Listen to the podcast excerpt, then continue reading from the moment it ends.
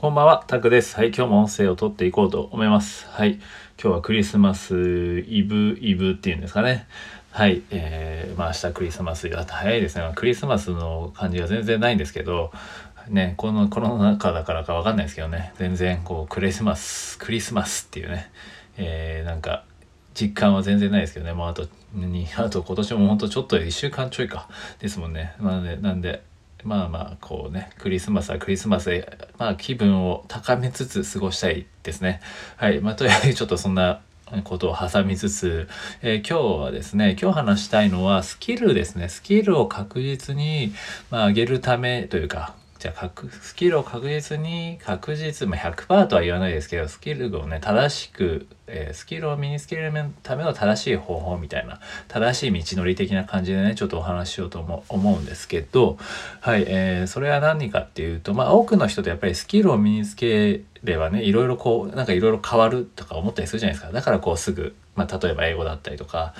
ねまあ僕はこう英語の発信しているんで英語例に出しますけど例えば英語じゃあ英語が身につければ何か変えられるんじゃないか英語が身につけば、えー、モチベーションも高まって、えーま、マインドセットも変わって結果なんかより良い環境が手に入れられる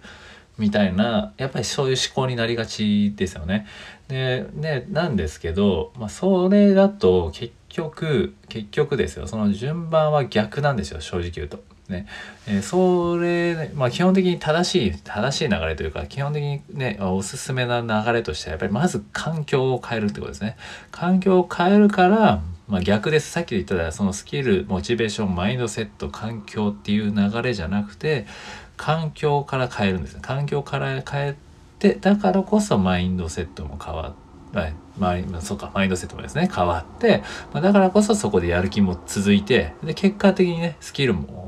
ね、上がるとね初めにやっぱりこうやってスキルから高めようとする時の弊害ってやっぱりやる気とかモチベーションが上がらないとか、えー、ね、忙しいとできないとかってなったりするじゃないですか。でもそうなりがちなんですよやっぱりそうなると。だからそのイメージとしては、えー、何ですかねその流れを変える逆にするって感じですね。まずは環境を変える。先に環境を変えちゃった方が絶対的に楽なんですよ。人は、ね、簡単にあの簡単にはその自分のコンフォートゾーンを抜けられないみたいな話を言うんですけどやっぱりそのためにやっぱり環境に入っちゃえばもうやらざるを得ないんで、まあ、よく聞く話だとは思うんですけどそれができたら苦労しねえんだよっていう話もあるかもしれないですけどでも結局やっぱりいきなりねスキルからガーンって高めてやれる人って、まあ、相当少ないと思うんですよね。しかも相当超なんか高等テクニックだと思うんですよね。その道によるをね、えー、行くんであれば、それだったらじゃあもっと簡単な道があるよってことで、結局環境じゃあ変えようって話です。別にね、海外に行けば行けって話じゃなくて、じゃあもうね、例えばオンライン英会話に申し込むとか、英語で言うか、英語で例えるから言いますけど、英語、オンライン英会話にたど、ね、もう申し込んじゃうとか、もう英会話スクールに申し込んじゃうとか、もう参考書をもう何冊か買っちゃうとか、まあそうすると俺がちですけどね。まあそれは環境にならないかもしれないですけどね。まあもう英会話スクールに絶対行っちゃう、ね、行くとか、もう英会話カフェに絶対に行くみたいな。とかしちゃう。まあとりあえず無理やりちょっとした環境を変えていく。まあ小さくでもいいんで、まあもちろんね、できれば大きく変えれれば一番いいですよね。仕事場を、職場を変えるとか、もう海外に行けるとか、まあ今コロナだから難しいですけど、でもまあそれぐらいな大きく変えることのがもちろんその、まあ負荷もその分かかって、まあ、違う意味でのね心の折れるパターンっていうのは出てきちゃうかもしれないですけどでも単純にそのスキルだけを開けるってことを考えるとまあそっちの方がやっぱり簡単というか感じはしますね。うんまあ、それは経験上も言えますしやっぱりそのいきなりスキルから高めようってやるとなんか急にモチベーションも下がなかなか上がんないしなんか伸びないしみたいな感じでや挫折していく人が多いわけですよね。だからね結局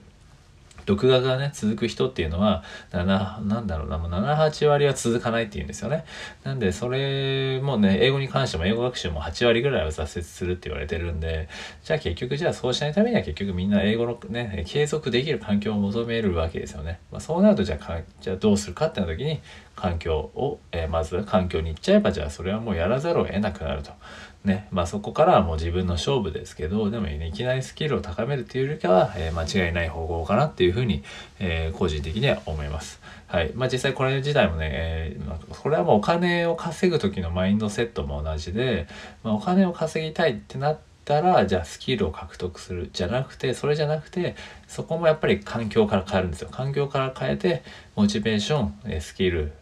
えー、マインドセット。あマインドセットスキル。でお金。それがお金に変わるっていうイメージですね。なのでそこの順番を間違えるとやっぱり折れる可能性もあるし遠回りになる可能性もある。でも環境を先に変えれば逆にもうそのメンタルセットとかメンタルメンタルセットじゃないですね。マインドセットとかもガチッと固まってもうなんかまた変わるんですね。環境を変えればやっぱりその思考っていうのもやっぱりね周りの人によっても変わるんで、まあ、もちろんその環境って言っても人とかねその関わる人によってもまあ変なとこに入っちゃえばまたあれですけど、まあ、自分が高められるなっていう自分の目標とするべき人たちが、えー、ですかね同じ目標に向かって、えー、動いてる人たちが近くにいればそこで刺激をもらえますよね。部活とかもそうだと思うんですよね。変にこうぬるいところでやるよりはやっぱり本当にみんなが全国制覇を目指してるところとかってやるとやっぱりその自分もスキル上がるじゃないですかやらざるを得ないですしねまあそんな感じですよね結局環境は大事だなっていうとこで